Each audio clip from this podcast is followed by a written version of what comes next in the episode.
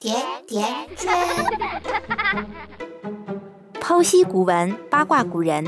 大家好，我是好学不倦的圈圈，欢迎收听由顾老师主播、甜甜圈 Family 制作的《圈圈聊古文》。大家好，我是顾老师。老规矩，先为大家诵诗一首，《江雪》，唐·柳宗元。千山鸟飞绝，万径人踪灭。孤舟蓑笠翁，独钓寒江雪。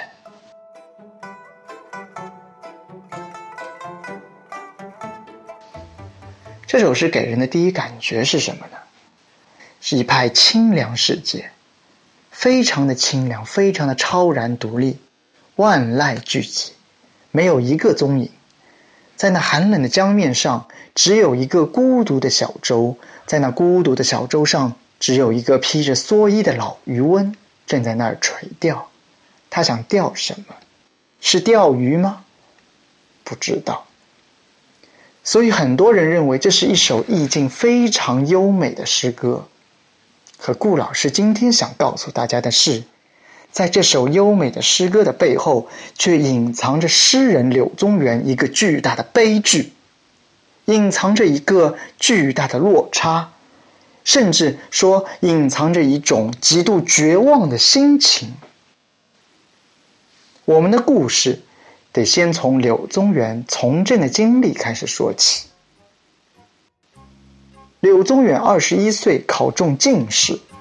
二十五岁担任皇家图书馆校对管理员，二十八岁任县公安局局长，三十岁担任国家监察部高级公务员助理，三十二岁任礼部员外郎，也就是文化部兼教育部的公务员高级公务员，正六品。算了算。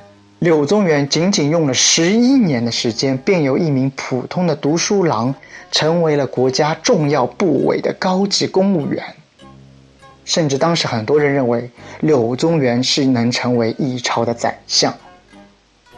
可是，如此仕途平坦的他，却在公元八零五年，经历了一场巨大的风波。公元八零五年正月。唐德宗病逝，太子李诵突发中风，各方势力开始觊觎皇帝宝座。危急时刻，以王叔文为首，柳宗元、刘禹锡等人为辅的革新集团果断出手，最后成功拥立已经中风的太子李诵登基，这就是唐代第十位皇帝唐顺宗。王叔文等人啊，他们大胆改革前朝所遗留下来的弊政，比如说废除苛捐杂税、罢免贪官污吏、召回被贬忠臣、废除了扰民害民的宫事，还将上千名宫女放出皇宫，让他们自由选择生活，等等等等，史称永贞革新。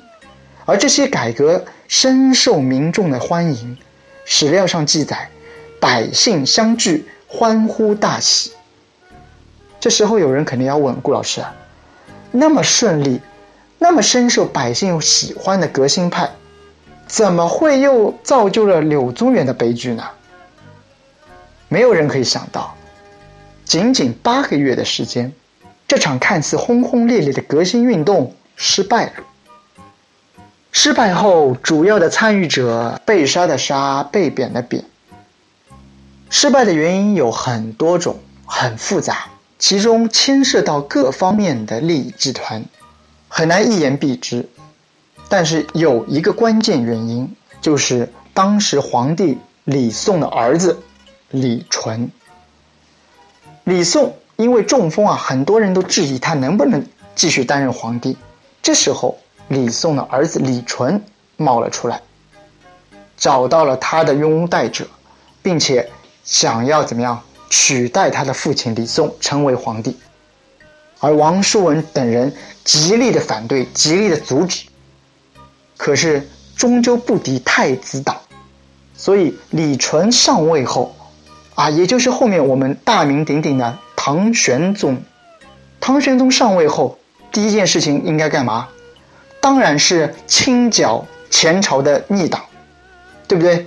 所以啊，这场革命八个月的时间轰轰烈烈，失败了。那么柳宗元又犯了什么错误呢？哎，柳宗元在革新期间写过一篇文章，叫《六逆论》，这里边有一个很大的观点是要命的。他说什么？他说继承皇位、继承大统，其实没有什么贵贱之分。高贵的人如果智能不够，不一定可以继承大统；低贱的人如果脑子够聪明，也不是不可以继承大统。这话让当时继位的李纯，也就是唐玄宗听的，那是心里一百个不舒服啊！为什么？人家是正统。高贵的血统，皇室血统，你这样说不就是质疑人家吗？所以在革新失败后，柳宗元连着被贬官两次，后半辈子再也没有能够回到长安，回到洛阳，他就一直在被贬的永州和柳州度过了残生。所以现在我们再回过头来看那首诗。千山鸟飞绝，万径人踪灭。孤舟蓑笠翁，独钓寒江雪。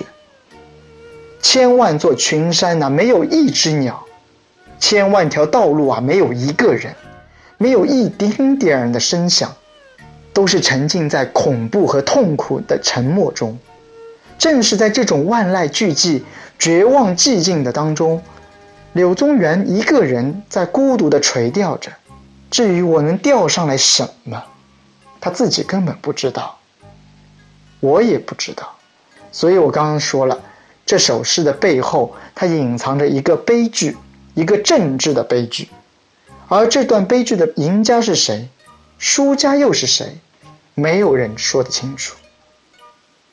所以对当时的柳宗元来讲，他并没有在垂钓什么，也许他想钓起的只是一段希望，但他知道。钓上来的却只能是无穷无尽的绝望。他仿佛是一个被遗弃的孤儿，从此就要在茫茫的江天之际，在茫茫的雪原之上，独自行走。江雪，唐，柳宗元。千山鸟飞绝，万径人踪灭。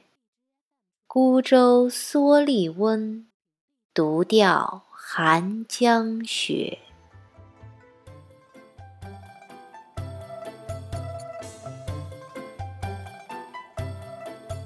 关注微信公众号“甜甜圈伐木累”，做有趣的爹妈，养会玩的娃。